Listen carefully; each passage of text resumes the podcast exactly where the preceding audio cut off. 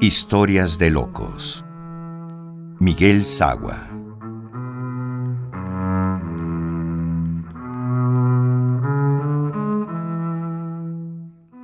Un desnudo de Rubens.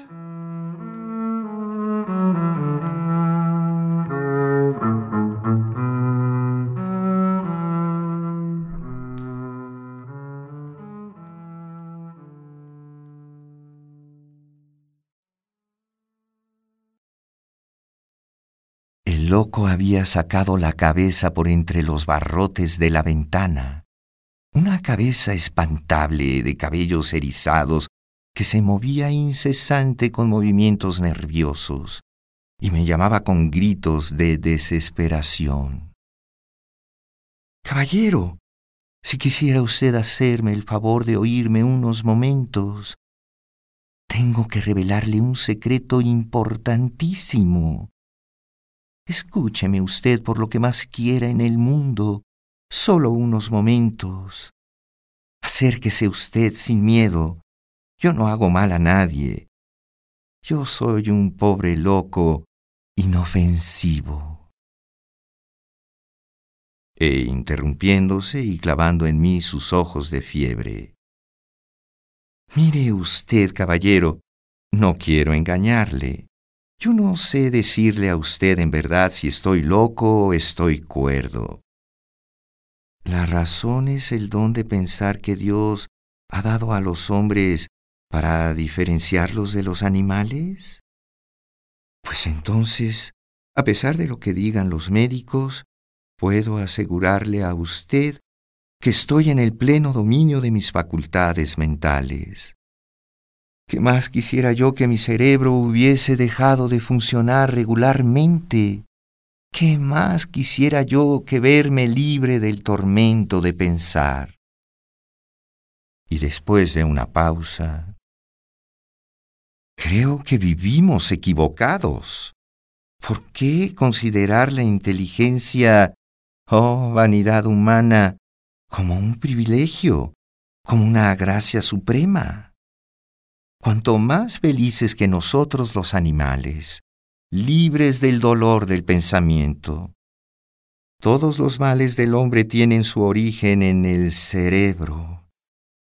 Yo he pedido al médico que me amputase el mío, como si fuera un tumor, pero no ha querido hacerme caso. Los médicos son tan imbéciles. Créame usted, yo sería feliz si no pensara si no recordara que... Girando cada vez más descompasadamente, más frenéticamente la cabeza, siguió diciéndome, Que no se entere nadie, que nadie escuche lo que voy a decirle. Me va en ello la vida. Caballero, soy un miserable. He matado a mi mujer y tapándose la cara con las manos como si se sintiera horrorizado de sí mismo. Sí, soy un miserable.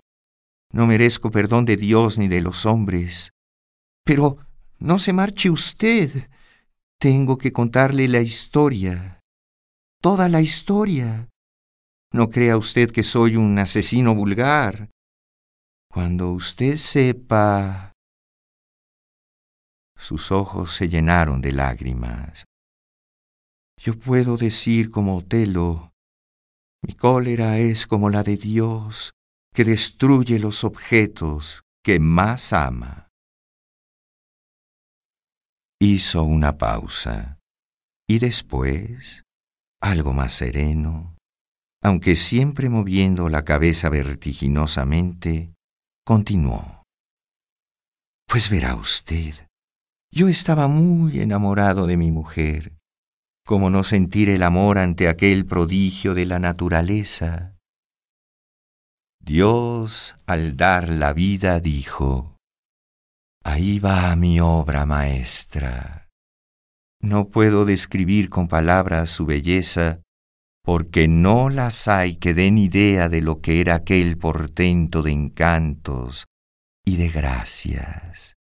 Ya le digo a usted, la obra maestra del gran artífice. La voz de loco se hizo musical. Al hablar parecía que cantaba. Puedo asegurarle a usted, continuó, que la felicidad no es una mentira. Yo he sido feliz como no lo ha sido nadie en el mundo. El hombre que ha poseído a la mujer amada no tiene derecho a negar la felicidad. Hizo otra pausa. Ahora su voz se tornó bronca y al hablar parecía que lloraba. Verá usted cómo ocurrió mi desgracia. Paseábamos nuestro idilio por la hermosa Italia. Ya habíamos visitado Roma, Nápoles, Venecia, Milán, y llegamos a Florencia. Pues bien, una tarde fuimos al Museo degli Uffizi y al entrar en la sala destinada a Rubens, oh, en aquellos momentos sí que puedo asegurarle a usted que me volví loco. Porque imagínese usted cuál sería mi sorpresa y mi espanto y mi indignación al ver que uno de aquellos lienzos representaba a una mujer desnuda y que aquella mujer era una copia exacta de la mía, lo que se dice una copia exacta. Sí, aquella era su cara, su misma cara, y aquel era su cuerpo, su mismo cuerpo. Era ella, toda ella, sus ojos, su nariz, su boca, su cuello, su seno, sus piernas, era ella, toda entera. Rubens había visto a mi mujer desnuda.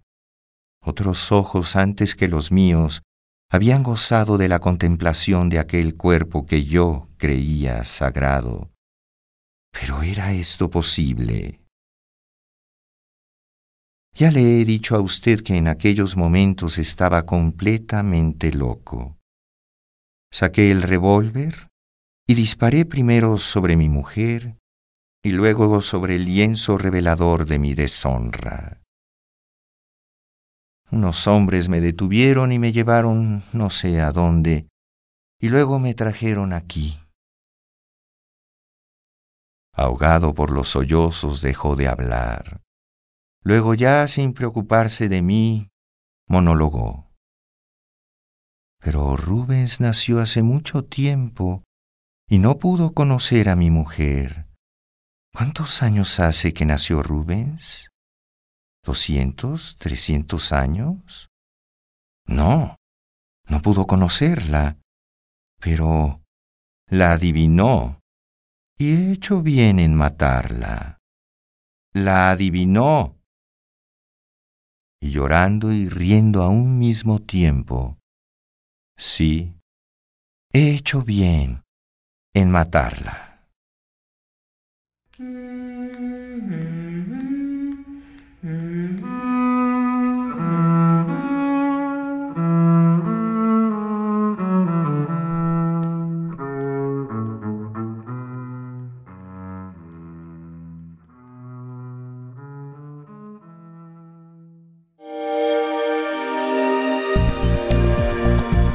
Descarga Cultura. Descarga Cultura. Punto UNAM.